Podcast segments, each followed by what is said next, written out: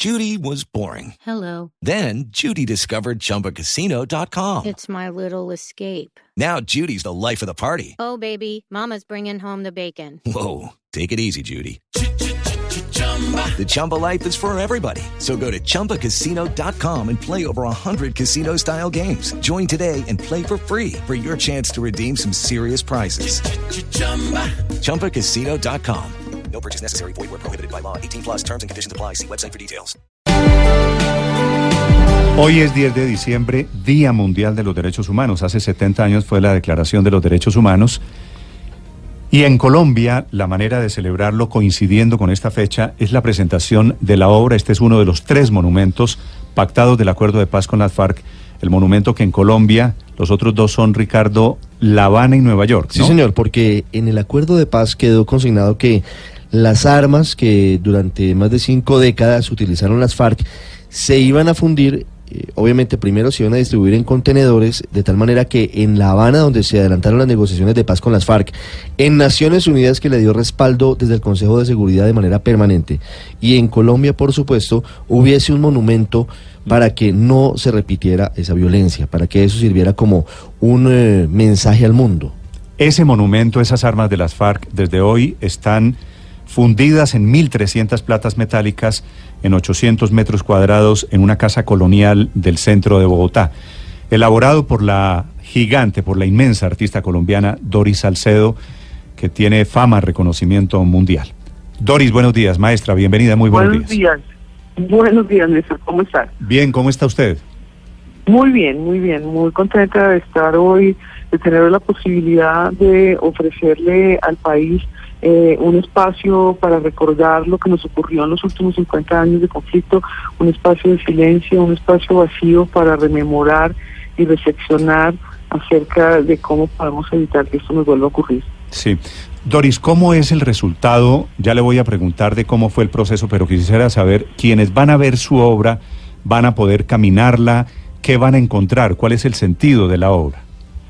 El sentido de la obra, cuando yo recibí las armas de las FARC, decidí no hacer un monumento, sino un contramonumento, es decir, invertir eh, la verticalidad, la jerarquización que impone el monumento y colocar las armas fundidas y, reconfiguradas como un piso, son 800 metros cuadrados, como decía usted, donde las personas van a poder caminar, eh, eh, pasear, reflexionar, estar, habitar el espacio de una manera equitativa, equilibrada y libre, porque lo que hace esta obra es que invierte la relación de poder que imponía el uso de las armas.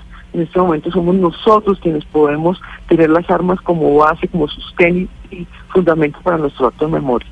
Sí. Doris, ¿y por qué decidió usted hacer un contramonumento y no un monumento? Porque, Néstor, el, el- monumento, primero somos un país pobre y es ridículo hacer una obra suntuaria completamente inútil. Eh, segundo, porque el monumento no tiene función en nuestra época. Ya desde 1930, Robert Musil decía que nosotros cogíamos a los héroes y a los poetas famosos de otras épocas, les amarrábamos una, una soga al cuello con una piedra y los tirábamos al mar del olvido. Decía que no hay nada más invisible que un monumento y creo que todos hemos experimentado eso, que, que no hay nada más invisible. Hay cantidad de monumentos en plazas, en parques y no tenemos idea quién está ahí representado. Entonces la idea es que esto sea un monumento vivo, porque durante un periodo igual a la duración de la guerra, este, este contramonumento recibirá a dos artistas cada año para que presenten su versión, su mirada al conflicto. Por lo tanto, no terminamos con un monumento, sino con ciento o más de 100 contramonumentos vivos y cambiantes y polifónicos. Sí. Y cuando, cuando termine la exposición, esta presentación de estos días, Doris, ¿qué pasa con el monumento o con el contramonumento, como usted lo bautiza? Mira, el- es una invitación abierta a los colombianos a visitar este espacio porque yo creo que las FARC cometieron un error al no permitir que eh, los periodistas, que ustedes los filmaran entregando las armas. Y hay una buena parte de la población colombiana que considera que las FARC no entregaron sus armas. Esta obra da fe de que este proceso sí ocurrió. Hay 37 toneladas de armas. Ellos entregaron 69 toneladas. Yo solamente para esta obra estoy utilizando el armamento como tal, no la munición. Por eso son 37 toneladas.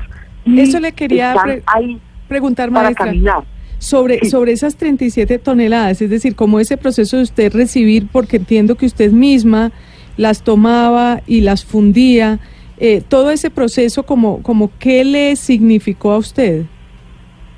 Mire, es muy emocionante. Yo soy pacifista, yo estuve apo- apoyando el proceso de paz del presidente Santos y ah, para mí eh, tener la opción como escultora de trabajar, de destruir estas armas fue una cosa extraordinaria. Realmente eh, es un proceso maravilloso. Ahora, es un poco, me entristece un poco el ver que eh, nosotros como sociedad no les estamos cumpliendo. Eh, ellos cumplieron entregando sus armas, nosotros tenemos que cumplir llevando a cabo los diferentes eh, programas de, de posconflicto, pero en, en general es muy satisfactorio y ya pudiera yo fundir todas las armas que hay por ahí en la ciudad, en el país. Doris, cuando usted dice que nosotros no les hemos cumplido, ¿en qué está pensando, por ejemplo? Estoy pensando en, en- en que les hemos fallado, eh, estamos cambiando todo lo de la JEP, estamos eh, todos lo- los programas para que los eh, excombatientes puedan implementar sus sus negocios, una, una nueva forma de ganarse la vida, eso no se está cumpliendo, las zonas donde salió las FARC pues han sido ocupadas por otros grupos, como todos bien sabemos, entonces yo creo que falta mucho en el conflicto, pero esta obra es algo concreto que queda del proceso de paz.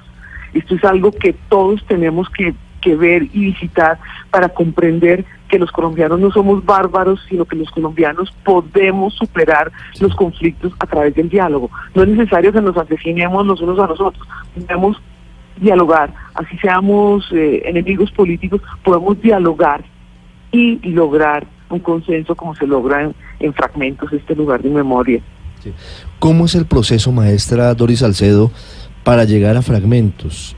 ¿Cómo, ¿Cómo se hace el paso de las armas? A propósito, no sé qué tan útiles para, para lo que fueron creadas para matar eran esas armas que le dan las FARC. ¿Cómo transforma ese aparato de muerte en un eh, elemento para reflexionar? Bueno, las armas eran eran muy reales, las armas, que eran, eh, por ejemplo, había 5.000 ametralladoras norteamericanas de última generación con serial consecutivo, eh, con una capacidad letal enorme.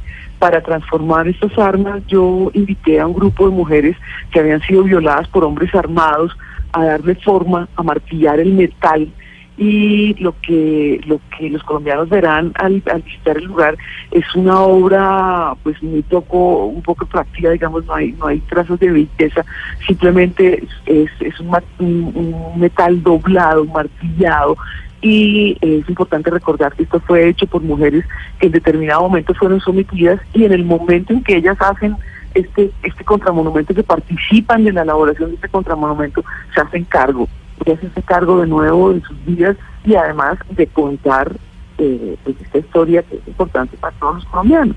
Sí. Eh, Doris, eh, cuando usted se aproximó a las armas, ¿se aproximó de alguna manera también a la gente de las FARC? ¿Habló con ellos? ¿Tuvo alguna relación a lo largo de todo este proceso con jefes o con la tropa de las FARC? Ha sido, la relación ha sido mínima. Yo en un comienzo hablé con Iván Márquez y él fue, eh, ellos firmaron la entrega de las armas, eh, pero no estaban contentos con este monumento. Eh, para e- eh, ellos deseaban un monumento de sentido convencional, eh, vertical, glorioso, eh, que cantara triunfos bélicos y yo decidí que, que iba a ser lo contrario. Sin embargo, ellos aceptaron y entregaron las armas. Estas últimas semanas he tenido, y luego hubo un rompimiento, pues Iván Márquez ya no está aquí en Bogotá, él se fue al monte, Sí. y en este momento volví a iniciar el diálogo con la FAC, pero únicamente esta semana, y creo que el diálogo ha sido productivo, creo que ellos comprenden que eh, eh, la- esta, este, el desarme nos permite a los colombianos pararnos sobre una nueva realidad y eso es lo que lo que lo que significa Pero lo ellos, que representa eh, este si, ellos, si ellos, Doris, no están contentos, es porque pensaron en algún momento que las armas iban a ser un monumento de homenaje a su guerra.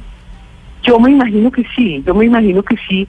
Yo creo que, que los, los guerreros en general tienen una, tienden a contar sus, sus experiencias en mitos, mientras que las víctimas las cuentan como parábolas. y yo estoy del lado de las víctimas. Entonces yo no estoy contra, yo no puedo mitificar eh, eh, la, la, guerra. Me parece que es obsceno, me parecería obsceno mm. hacer eso como artista. Entonces es una cosa mucho más humilde, mucho más discreta, más triste lo que yo estoy haciendo. Entonces ahí había una discrepancia, pero creo que en este momento, eh, a través del diálogo, eh, hemos logrado superar las diferencias y creo que ellos ya están más tranquilos con lo que con lo que yo hice, pero pues no es de su entero gusto, evidentemente. maestra, ¿podría usted explicarnos, obviamente pues todavía no conocemos eh, eh, la obra, pero cómo va la obra, es decir, espacialmente cómo es la obra, que usted dice que es más triste que menos gloriosa que lo, lo que querían los de las FARC? Es, es, es un piso. Cuando ustedes entran, eh, construimos un edificio de bajo presupuesto, eh, pero muy elegante y muy digno. Y en este edificio el, el, el, piso, que son 800 metros cuadrados, está enteramente cubierto por el metal fundido de las armas. Entonces, lo, el, el gesto importante es caminar sobre este piso y saber que las armas yacen ahí inoperantes. Maestra, normalmente eh, este tipo de experiencias es para no olvidar, para que podamos entender que esto no puede volvernos a pasar. Claro.